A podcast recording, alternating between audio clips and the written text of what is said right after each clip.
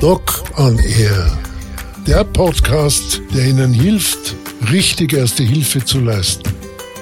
Was tun, wenn jemand Hilfe schreit? Was tun, wenn zu Hause was passiert? Als erfahrener Notarzt zeige ich Ihnen, wie es geht.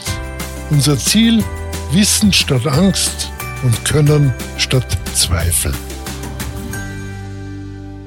Sehr geehrte Damen und Herren, liebe Zuhörerinnen, ich möchte fortsetzen mit den Kindernotfällen. Warum? Weil ich doch glaube, dass das ein Gebiet ist, das wir alle fürchten. Und wenn wir uns fürchten, dann hilft nur Aufklärung und Sachlichkeit, sonst kommen wir alle zusammen ins Schleudern. Lassen Sie mich noch einmal ganz kurz daran erinnern, dass jede erste Hilfe nur so gut ist wie die Rettungskette. Das heißt, wenn wir nicht sehr rasch einen Notfall richtig einschätzen, bleiben wir jetzt beim kommenden Thema Verbrennungen. Also egal ob Kind oder Erwachsener, wenn das ein, ich sage mal, zwei Euro Stück große, kleine gesagt Verbrennung mit äh einem Wasserblaser ist, dann werde ich sicherlich nicht den Notarzt brauchen. Aber es muss uns schon im Klaren sein, nicht die Verbrennung als solche ist ausschlaggebend beim Absetzen eines Hilferufes, sondern wie es dem Patienten geht. Und wenn nun ein älterer Mensch sich verbrennt, sagen wir beim Kochen, beim Grillen, beim offenen Feuer, es ist ja ganz egal, beim Einheizen, wann immer, und es geht ihm insgesamt durch den Verbrennungsschock so schlecht, dass eine bedrohliche Situation erkennbar ist, dann ist es auch gerechtfertigt, egal, den Euronotruf 112, den Rettungsnotruf 144 zu rufen. Und natürlich, wenn es brennt, die Feuerwehr, keine Frage, mit 122 wenn euer Haus angezündet wird von einem bösen Menschen, dann ruft auch die Polizei 133. Nicht vergessen, viele Fragen kommen auf euch zu. Konzentriert euch drauf und gebt in Ruhe die richtige Antwort. Wo ist was passiert? Wie viele Leute sind denn betroffen? Wer ruft an? Wie findet man denn dorthin? Und alles andere so lange beantworten, bis der Rettungsfach Mann, die Fachfrau, der Disponent sagt, jetzt können sie auflegen. Das sei gesagt, den Ärztefunkdienst anzurufen bei einer Verbrennung oder einem anderen Notfall ist nicht gescheit, weil der ist in Vertretung des praktischen Arztes auch mit entsprechenden Wartezeiten verbunden. Und wenn wirklich der Hut brennt, dann wollen wir natürlich nicht drei, vier Stunden warten, bis ein sicher kompetenter, aber halt doch spät kommender Arzt uns zur Seite steht. Gut, so viel zum ganz Allgemeinen. Lasst euch noch einmal darauf stoßen, bitte liebevoll erinnern, was ist denn wirklich gefährlich. Gefährlich ist es immer dann, wenn mit einem solchen Ereignis, noch einmal klein oder groß, Begleiterscheinungen auftreten. Wenn jemand gesund, jung, fesch ist, dann wird also eine Verbrennung noch auch nicht lästiger sein als der stadtbekannte Sonnenbrand. Wenn jemand schon älter ist, schon mit dem Herzl, mit der Lunge, vielleicht mit den Nieren zu tun hat, zuckerkrankes, Bluthochdruck, ja alle hat ältere Verwandte und wisst, was man da alles aufzählen kann, dann kann es sehr schnell passieren, dass aus einer an und für sich harmlosen Ursache ein wirklich schlimmes Geschehen mit Kreislaufschock und anderen äh, wirklichen Unannehmlichkeiten passiert. Also sind wir uns dessen bewusst, dass es immer darauf ankommt, wie schwer ist denn das ganze Geschehen. Das trifft im weiteren Verlauf, reden wir darüber, natürlich auch auf alle Verletzungen zu. Was ist nun die wichtigste erste Hilfe bei einer Verbrennung? Ihr werdet es nicht glauben. Löschen. Jetzt hat keiner von uns äh, oder nur wenige von uns einen Feuerlöscher griffbereit. Auch hier vielleicht erlaubt mir, ohne naseweise sein zu wollen, einen Tipp. eine Brandschutzdecke, die ein Feuer am Herd rasch löst, kostet wirklich nichts. Und wenn ihr irgend mit was anderem löscht, einen Fettbrand, dann produziert sie eine Explosion. Jeder, der mal im Film gesehen hat, wie ein Tannenbaum brennt, so ein ausdürrter Tannenbaum, weiß, da kannst du hineinschütten an Wasser, was du magst, da, das wird nichts nutzen. Also solche Löschdecken, nasse Decken, nasse Tücher sind schon was Gescheites. Und jetzt bringt sie euren Kindern was ganz Gaudiges bei. Die lernen das Spielen. Das nennt sich Stopp, runter, rollen. Jetzt werde ich sagen, was hat der Huberdoktor jetzt wieder für eine lustige Partie? Stopp heißt, ich bleibe stehen, wenn mein Gewand brennt. Runter heißt, ich werf mich auf den Boden. Rollen heißt, ich ersticke die Flammen, lösche sie, indem ich mich um die eigene Achse rolle, wie wir das als Kinder gemacht haben. Wenn die Wiese ein bisschen bergab gegangen ist, dann haben wir uns am Rücken gelegt und haben uns einen kleinen Schubser gegeben und sind die Wiese hinuntergerollt. Tröler, sagt man in Vorarlberg. Also Stopp, runter, rollen ist die beste Feuerlöschmöglichkeit, wenn die Kleidung brennt. Wenn jetzt irgendeine Verbrennung an den äh, Händen oder an den Beinen oder am Rücken äh, stattfinden, dann sollte man das mit laukaltem, hört's mir gut zu, nicht eiskaltem Wasser. Die Unterkühlung eines Verbrennungsopfers ist mindestens so gefährlich wie das Nichtlöschen. Also laukaltes Wasser draufgeben, das heißt so, dass es nicht unbedingt wehtut. Und dann wirklich echt zehn Minuten lang die Hand jetzt zum Beispiel unter das Wasser halten. Natürlich kommt jetzt gleich zum wesentlichen Punkt. Wann ist eine Verbrennung eine große und wann ist eine Verbrennung eine kleine? Dazu kommt jetzt noch die Frage, wann ist eine Verbrennung schwer und wann ist eine Verbrennung leicht? Gehen wir das gleich durch. Leichte Verbrennungen sind Rötungen. Bisschen schwerere Verbrennungen machen schon eine Blasenbildung. Schwere Verbrennungen zeigen eine verbrannte Haut mit Schorfbildung und wenn es ganz schwer ist, mit Verkrustung. Wisst ihr, was das Schlimme ist? Dieser dritte und vierte Grad, den merken die Menschen gar nicht. Bei diesem grauenhaften Flugzeugabsturz äh, auf der American Base in äh, Deutschland wo also etliche äh, Düsenflugzeuge ineinander, Militärflugzeuge bei einer Show ineinander äh, geflogen sind und explodiert sind und hunderte Menschen mit brennendem Treibstoff äh, sozusagen derweise schwerst verletzt wurden, haben die, die tödlich verbrannt waren, gar nichts mehr gespürt, weil auch die Nerven alle kaputt waren. Das heißt, die sind noch selbstständig zur Notaufnahmestelle gewankt und haben natürlich mit diesen Verbrennungen, die noch dazu äh, mehr als die Hälfte der Körperoberfläche betroffen haben, nicht überlebensfähig gewesen. Also von diesen Grauslichkeiten zurück. Für uns gibt es eine sogenannte Neuner-Regel.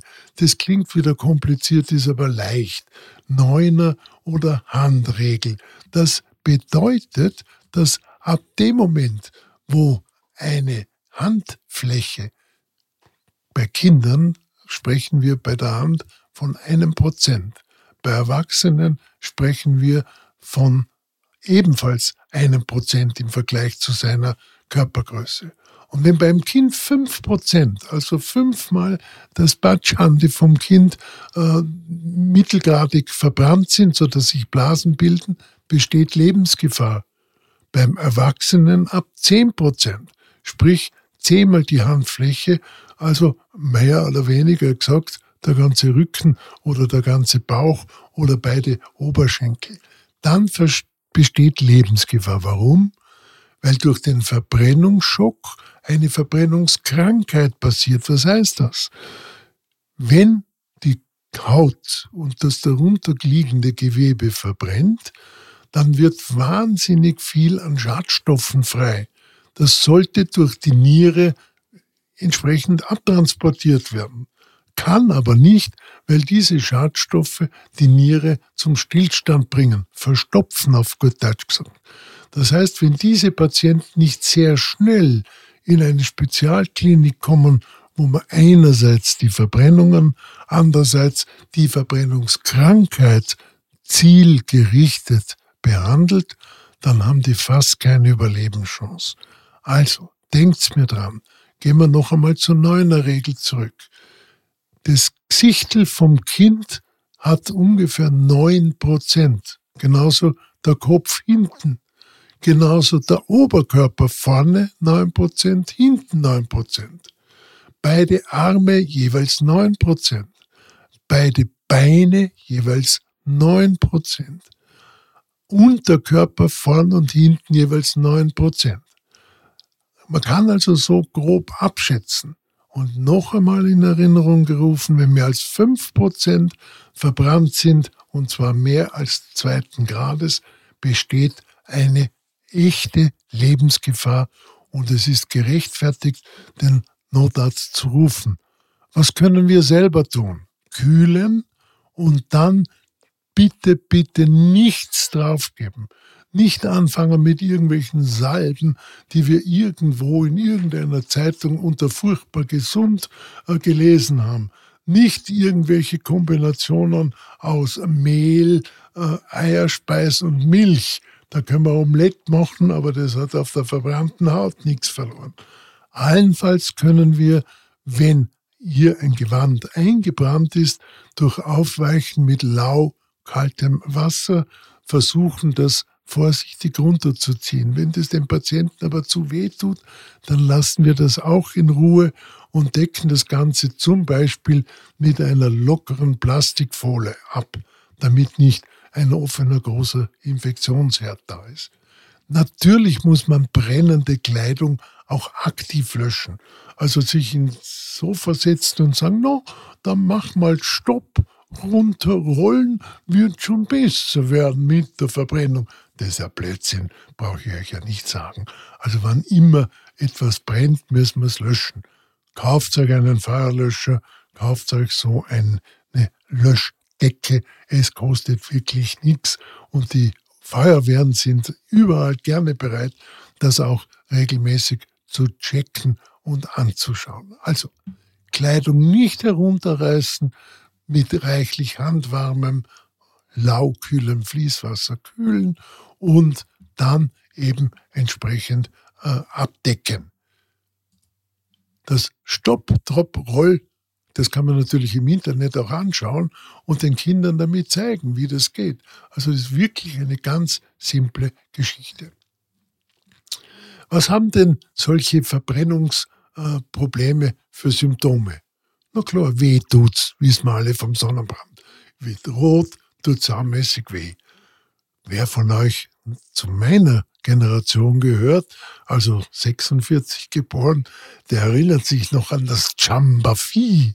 Das war eine furchtbar übel riechende Flüssigkeit, die irgendwo aus dem Urwald kam und die angeblich gegen Verbrennungen gut geholfen hat.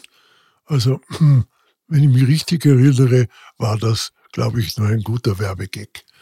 Wenn es zu Blasenbildung kommt, dann kann man natürlich schon mit sehr starken Schmerzen rechnen. Äh, die Haare sind dann meistens noch da. Wenn es eine tiefe Verbrennung ist, wo auch die Haare mit betroffen sind, dann fallen die Haare aus, beziehungsweise kann man sie wie bei Haarausfall runterziehen. Ab dem dritten Grad ist, ich sage es noch einmal, eine schwere Verbrennung, wo die gesamte Haut nicht mehr vorhanden ist, die Haare nicht mehr vorhanden sind.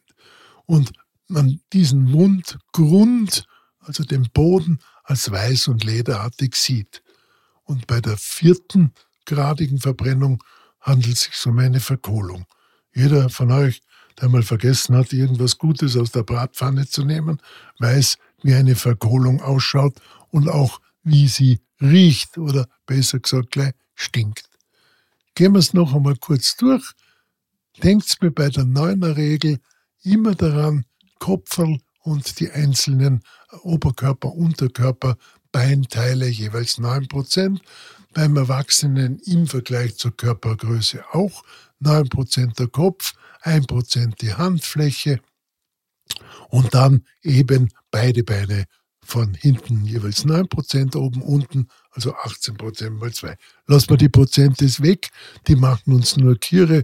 Ab dem Moment, wo ihr eine große Blase habt, äh, an mehreren Fingern, geht's bitte vielmals zum Arzt.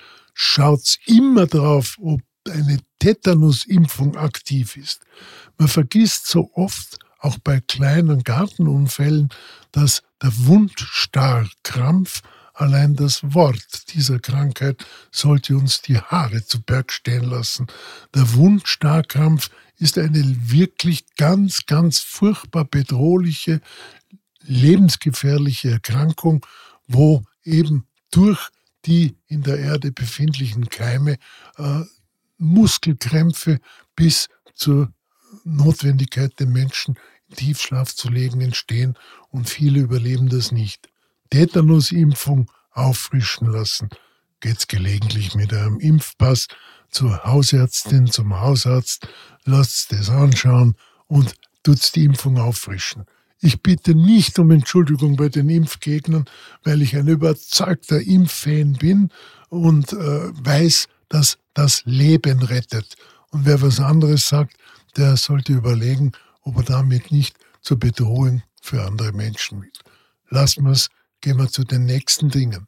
Was passiert, wenn so eine Verbrennung die Geschlechtsorgane oder die Augen oder die Ohren betrifft oder den Mund?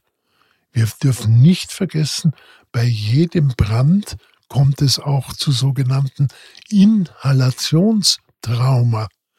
Das heißt, durch das Einatmen der heißen Luft kommt es zu schweren, auch Verbrennungen, äh, Verletzungen der oberen Atemwege. Und diese Menschen, die erkennt man daran, dass sie rund um den Mund so eine seltsam weiß gefärbte, offensichtliche Hitzeschädigung äh, zeigen.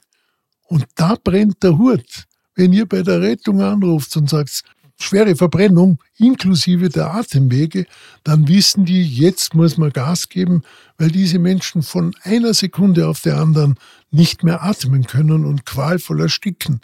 Also, wann immer eine Verbrennung die Atemwege betrifft, die Geschlechtsorgane betrifft, Augen oder Ohren betrifft, muss man die Rettung rufen und das ist völlig gerechtfertigt. Die kommen auch mit hundertprozentiger Sicherheit. Wenn sonst an den Augen eine Verätzung oder Verletzung ist, Ätzen, ja, das kommt von versehentlich ist mir der Essig beim Salatmachen ins Auge gespritzt. Versehentlich habe ich beim Ausdrücken der Zitrone einen Schwall Zitronensäure bekommen. Nicht versehentlich habe ich bei einem äh, wilden Gerangel einen Pfefferspray in die Augen bekommen. Da hilft nur sehr schnell mit sauberem Wasser spülen. Natürlich wäre es fein, wenn man daheim auch eine Augenspülflasche hat. Wenn nicht, dann sollte man ein sauberes Wasser, also möglichst nicht mit Kohlensäurebläschen drinnen, nehmen und damit äh, das Auge lange spülen und auch dann hier ein trockenes, gebügeltes Taschentuch draufhalten und natürlich in eine Notaufnahme fahren, ist absolut gerechtfertigt. Ich hoffe, ich habe euch jetzt nicht zu sehr irritiert mit dem äh, Thema Verbrennungen. Äh, ich muss noch eine kleine Ergänzung machen. Verbrennungen kann es natürlich auch geben, wenn ihr im Urlaub seid und mit Quallen in Kontakt kommt.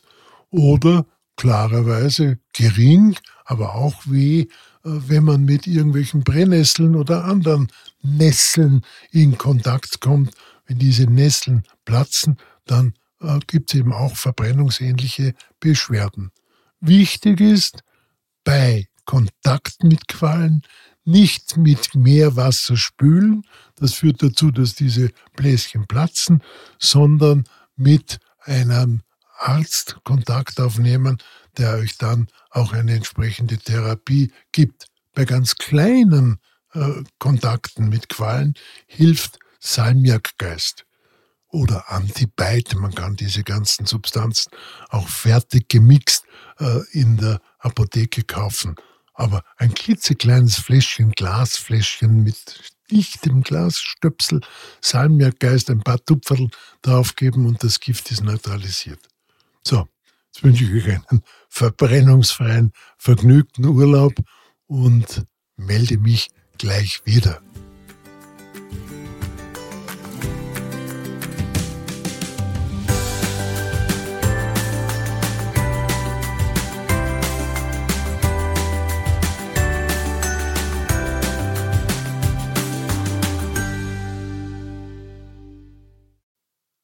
Noch eine wichtige Information. Ich habe ein autogenes Training zusammengestellt. Ich unterrichte das seit vielen, vielen Jahren und habe mir gedacht, das wäre doch etwas. Man kann es unter www.ohne-stress.com käuflich erwerben. Und für Sie als treue Podcast-Hörerinnen und Hörer habe ich mir gedacht, mache ich einen Rabatt Podcast 20. Damit bekommen Sie dieses wirklich wunderbare autogene Training um 20 Prozent billiger. Für sich oder auch für Freunde. Ich wünsche Ihnen viel Erfolg.